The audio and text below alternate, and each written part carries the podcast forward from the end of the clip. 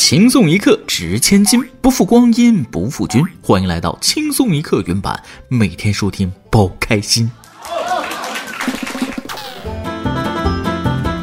跟大家说个真事儿啊，昨天晚上八点世界杯预选赛，咱们国足不是迎战韩国队吗？刚开场没多久，韩国队就进球了。我正和包姐一起看球，包姐就说了：“哎呀，国足吧，今天就这样了，零比一输定了。”我一听就有点不开心啊！说好的中国人支持中国队呢，就反驳他，不是你就这么看不起国足呢？包姐冷冷的说：“啊，零比一这比分，我已经很看得起他们了。”等到上半场结束，韩国队打进第二个球的时候，突然发现包小姐说的对呀，能零比一输掉比赛，已经很看得起他们了。各位听众网友，大家好，欢迎收听轻松一刻原版。想要在节目里点歌的朋友，可以加万小编包小姐的 QQ 幺二四零八七七四六进行点歌。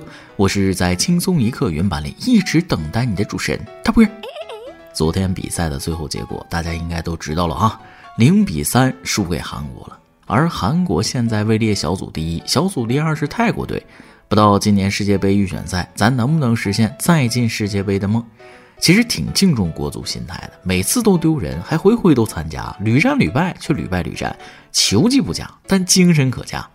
有一说一，这场踢的其实还不错，只输了三个球，之前才零比四，相当于赢了一球，踢的嘛很有拼劲儿啊，但实力差距客观存在，也是没办法的事儿。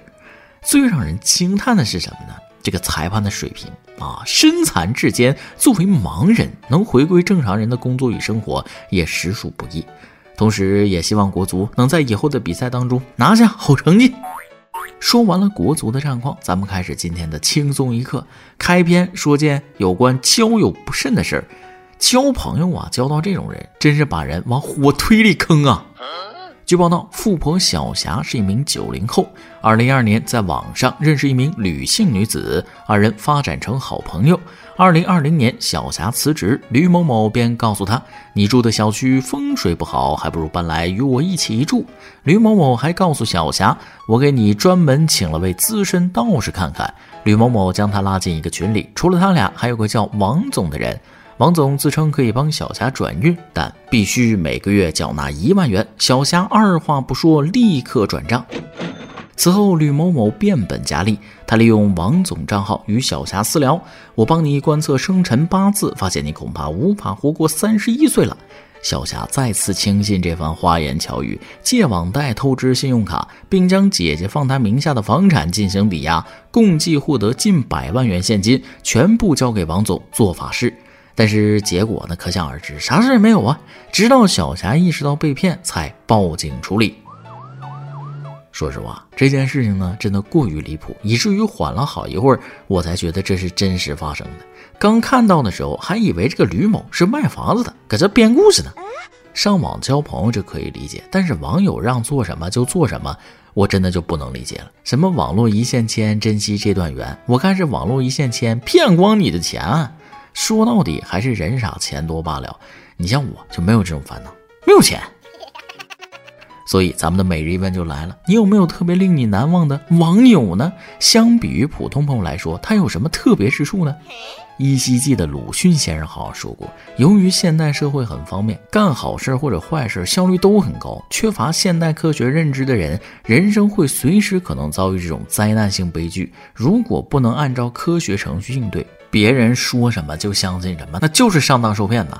这种算命被诈骗上百万，只要骗子敢要，你有多少钱都有可能被骗。骗色骗财，那杀猪盘就是这样的。所以大家一定要捂紧钱包。某种意义上来说，在当今社会，如果钱没了，那么活再久也干不了啥，就是煎熬啊。但是这并不代表着为了钱就什么都去做。十一月十九号，广东深圳一女子发视频称，自己买四根指天椒十四元，回家才发现该辣椒上的标价竟然是每公斤一千元。十一月二十一号，超市工作人员回应称，电子秤出问题了，标价打错，这个辣椒是十三点九八元一斤的，可以给顾客退款或者重新称。虽然解决事情的态度不错，但是看到朝天椒每公斤一千元。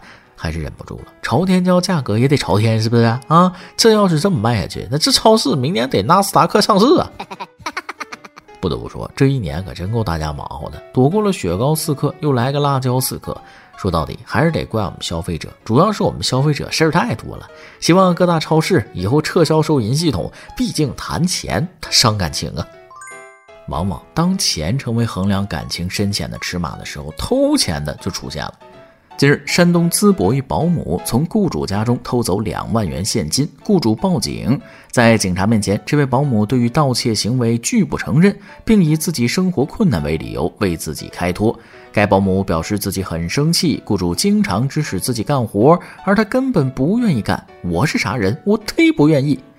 经过民警的教育，女子终于意识到自己的错误，对盗窃的行为表示悔恨。目前，其已被刑事拘留。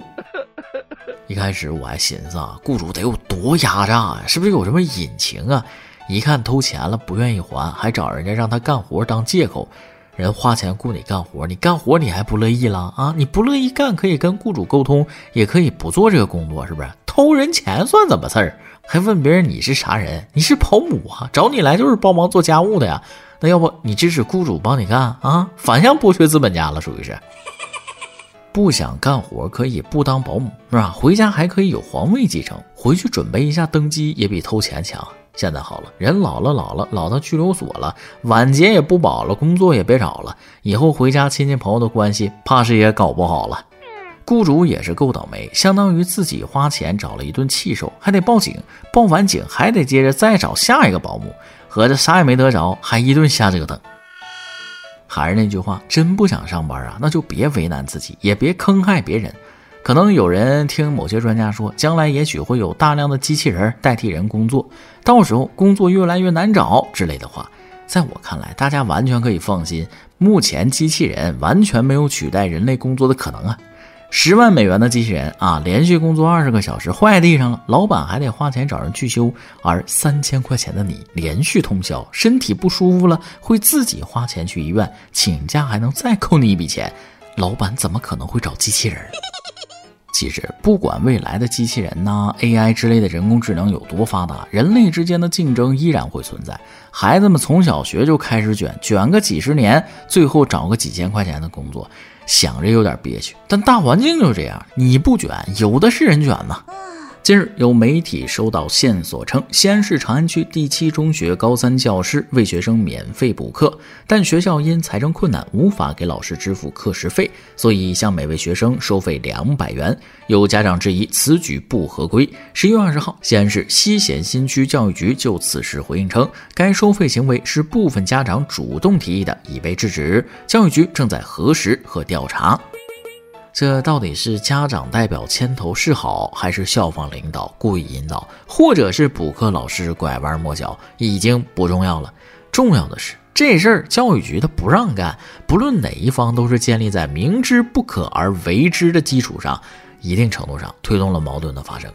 要我说，就是闲的没事想屁吃，规定不让干的事非得张罗张罗，在作死的边缘疯狂试探，最后搞得一个不好收场的结果。学校、老师、家长都没好脸色，最后承受这些的还是学生。干啥呢？这是，实在闲得慌就去村头厕所挑粪，冬天没人收拾都快满了，没人挑了都。不过这个世界还是好人多。近日，河南商丘餐馆老板田兵先生早晨去批发市场买菜时，发现一位卖白菜的老人愁眉不展。询问得知，白菜不但特别便宜，甚至不够成本，还出现了滞销。家里面还有病人需要卖完赶快回家，便把老人的白菜全部买下，拉到餐馆门口，写上标牌，让人免费领取。穷则独善其身，达则兼济天下。这个餐馆老板觉悟是真高啊！当然，主要是餐馆老板的善良，那尤为宝贵啊。冲着这个，以后能大富大贵也不是很过分呐。都说君子论迹不论心，但是这个迹和心吧，有时候咱也得分辨分辨。十月十四号，针对安徽淮北雨润优选员工用嘴给肉剔骨一事，当地市场监管部门立即展开调查。经核查，视频为该商户郑某为博取眼球、促进线下销售进行的摆拍，实际经营中并不存在类似情况。执法人员对其批评教育后，该商户已经认识到错误，并及时删除相关视频。下一步，象山区市场监管局将加强监管和宣传教育，进一步规范商户经营行为。所以无骨鸡爪去皮瓜子儿真的是老奶奶啃的？不会吧？不会吧？祖传绝技了，属于是你倒是做好保密工作啊！你看被网友发现了吗？而且祖传的就合理吗？挺大公司说的都是未成年人的话，这么整对谁都不卫生，甚至有点危险。我比较担心这员工会不会有寄生虫啊？说完恶心人的，我们再说一个恶心人的。十月十八号，广东惠州一顾客发视频吐槽，在华莱士买的汉堡中吃出生肉，完全没炸的那种，恶心、呕吐、浑身难受。门店工作人员表示，当时店员由于粗心没有烤，直接打包了汉堡，确实是他们的失误，已为顾客退款，以后也会加强检查。华莱士的新产品汉堡刺身啊，有什么大惊小怪呢？华莱士窜稀套餐是一绝，解决便秘的良方。喷射战士训练基地就在华莱士，祖传秘方百试百灵。我只知道吃了半生不熟的肉，肠胃差一点的人呢，根本憋不到厕所门口。不知道这位顾客最后怎么样了，有没有坚挺的走出那几步？有网友说了，华莱士啊，店与店之间的品控差距极大。我想问，是差与极差的差距吗？对于这件事，足以管中窥豹。一个餐饮企业忘考这么低级，能导致严重后果的问题都能出现，那其他地方有没有问题，只会留给大家进行无限遐想了。圣人有云：社会还是宽容一点好。大环境不好，商家已经退款了，都是凡人，谁能没出错的时候？但下面这家店的离谱程度就有点过分了，当着食客的面回收小料，这能忍？十一月十七号，江苏苏州一顾客在美食城面馆就餐后，发现店员将其吃剩的小料重新倒回小料区，就用手机拍摄视频记录了下来。画面中，一位身着黑色衣服、围着围裙的工作人员将一桌移走客人剩下的小料拿走，重新倒回小料区。最令人无法接受的是，他手上还夹着一根烟，一边抽烟一边干活，就很恶心人。有人拍照还往回倒，要不要这么明目张胆呢？但凡你背背人，都不至于现在这样。都知道外边吃饭呢，不要太讲究，因为外边没有讲究的，人流量越大越不讲究。然而，不讲究的不光是饭店，有些顾客也不是什么讲究的体面人。十一月十九号，河南周口一店主发布监控视频，称一老太带一女孩吃饭，中途从女孩头上揪头发扔碗里，随后要求店家免单。店主称，当时给他们免单了，但头发太干净，察觉不对，查监控看到这一幕后，追老人没追上。以为自己是孙悟空，是不是？一根毛变碗面，这个时候就得把光头厨师请出来了。你说这头发从哪来的？豁出自己一张老脸，昧着良心为八块钱，真是又蠢又坏。现在几个店里没有监控啊？幸好现在有了监控，才会让我们看到这个世界里还有那么多离谱的人类。都说段子来源于现实，而往往现实比段子呀更加离谱。多听听轻松一刻，你会发现艺术源于生活，那是完全没有毛病的。十月十二号，一位 IP 地址在西班牙的博主发视频称自己钓到了一条目测约有两米长的大鱼，评论区直接炸开了锅。其中一位 IP 地址在广东的网友向博主询问钓点，想看看远不远。博主说在西班牙也就几小时。结果令人意想不到的是，几小时后，这名广东的网友 IP 地址就变成了西班牙，并且回复了博主两个字：“到了，带我去钓鱼点。”本以为又是网友打嘴炮，结果人家钓鱼老哥真是无所畏惧啊！博主钓到两米多的鱼的震惊程度百分之百。网友说：“我看看远不远。”然后就从广东飞到了西班牙的震惊程度百分之正无穷啊！青春没有售价，钓鱼直达西班牙。钓鱼老哥从天而降，只叫没有一条鱼能活着走出这片鱼塘。就这事儿，我妈看了肯定会说：“哎，有这执行能力，干什么事儿干不好啊？”但是我想说，谁能拒绝扛着一条两米长的大鱼在小区里游街的快乐呢？好了，今天的新闻部分就先到这里，下面是咱们的段子时间，再来几段。还记得大学啊，有一年夏天的晚上，我们寝室呢已经准备熄灯睡觉了。对面女寝突然传来哭声，我当时都要睡着了，一下就被吵醒了，光着膀子跑到阳台，骂骂咧咧：“哎，这谁大晚上的你哭毛线呢？不睡觉了？你要是失恋了，明天哥给你当对象。”没过几秒钟，那女生就不哭了。第二天一大早，那个女生就来到我宿舍找我，问我说了啊，昨天晚上说的还算数吗？从此之后，我那栋楼的兄弟每天晚上都竖起耳朵等着听哭声了。那一晚下着暴雨，夹杂着雷鸣闪电，我关系很好的女同事打电话跟我说了：“哎呀，我害怕，你过来陪我吧。”然后我就到她家搬了个椅子坐床边就说了：“睡吧，我守着你。”然后等他睡着了，我就拿着手机去阳台拍闪电了。哎呀，我去，那闪电真的太酷了！每日一问，本期的问题是你有没有令你特别难忘的网友呢？相比于普通朋友来说，他有什么特别之处呢？上期一问，上期咱们的问题是在你现在的每一周生活中，最开心的是哪一天？最痛苦的又是哪一天呢？圆圆网友 Little Star 说了。一周最开心的应该是周六了吧？毕竟每周开始的时候不就开始期待放假了吗？周六能让我在紧张的学习中稍微放松一些。毕竟周日要写作业。对于最痛苦的应该是周二吧？周二一天都是主课啊，而且每周二要数学考试。数学还每周考试，杀人还要诛心，好可怕！有位网友小小失眠了，说喜欢每一天的下午，感觉时间的流逝，同时晚间时刻也可以很好的休息。不喜欢每天睁开眼的每一刻，反正早上的自己觉得世界欠我太多。一样，每天早上起来我心情也是，这破班不上也罢，但看看自己银行存款，还是毅然决然的起来打工了。有位网友超级交响乐说了，在我现在的生活里，一周最开心的就是周四，因为到了周五、周六就是我的休息日，和我的代教老师一样。至于最痛苦的一天，其实并没有，我可以做到每天保持心情愉悦，因为我最大的爱好可以把所有的不开心全扫光。就算有时候会因为某些事儿闹心，但那也是分分钟就过去了。不难看出来，积极乐观呀，生活里充满了希望，请继续保持。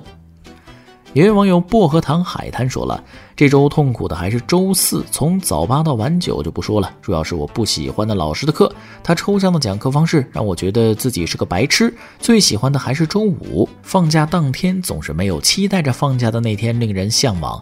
周五虽然早八，但是是我最喜欢的琳琳老师的课。上午美美学知识，完成随堂作业很有成就感。下午我选了一节教化妆的选修课。”你这生活里充满了美呀，想必你也是个美美的人，那就不妨美上加美，美到极致。一首歌的时间，QQ 网友甲骨文想点一首歌。十月二十五号是我的那个他的生日，我们去年相识，今年九月走到一起。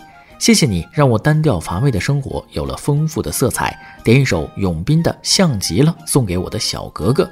祝他，也祝轻松一刻的工作人员及广大听众岁岁春无事，相逢总预言。祝你的那个他生日快乐啊！一年了，也算是磨合到一定程度了，未来只会越来越好。希望你们俩都能够朝着自己希望的方向前进，也代表轻松一刻全体工作人员祝你们两个会一直幸福。以上就是今天的网易轻松一刻，由电台主播讲当地原汁原味的方言播轻松一刻，并在网易和地方电台同步播出吗？请联系每日轻松一刻工作室，将您的简介和录音小样发送至 i love 曲艺 at 幺六三点 com。老规矩，祝大家都能头发浓密，睡眠良好，情绪稳定，财富自由。我是大波儿，咱们下期再会，拜拜。如果下次遇见你，希望是在晴天里，要对你说的话，想来想去是你我的记忆。就算很远的距离，也要紧紧抱着你。你的侧脸在湖面光线照在树林里，熟悉的地方想起你，雪的声音记画面脚步离你，我都。在犹豫这，看起来像极了爱情。你我，你我，你我却不靠近，这像极了爱情。虽然第一次见你，我们都没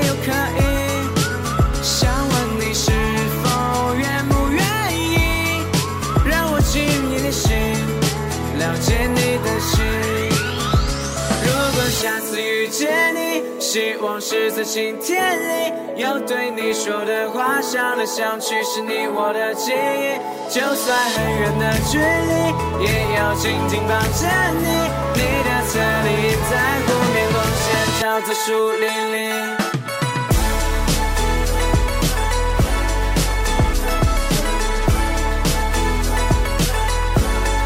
像极了爱情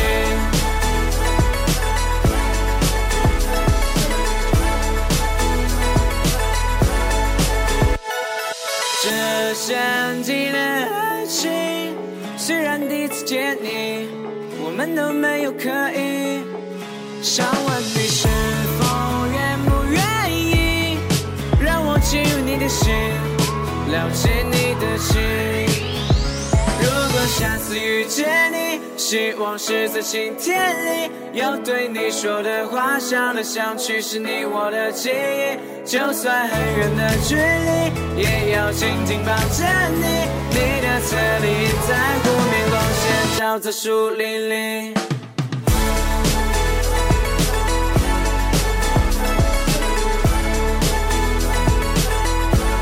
这像极了爱情。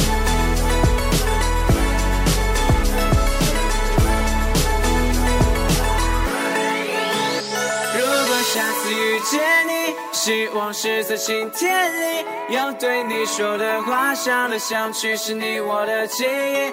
就算很远的距离，也要紧紧抱着你。你的侧脸在湖面光线照在树林里，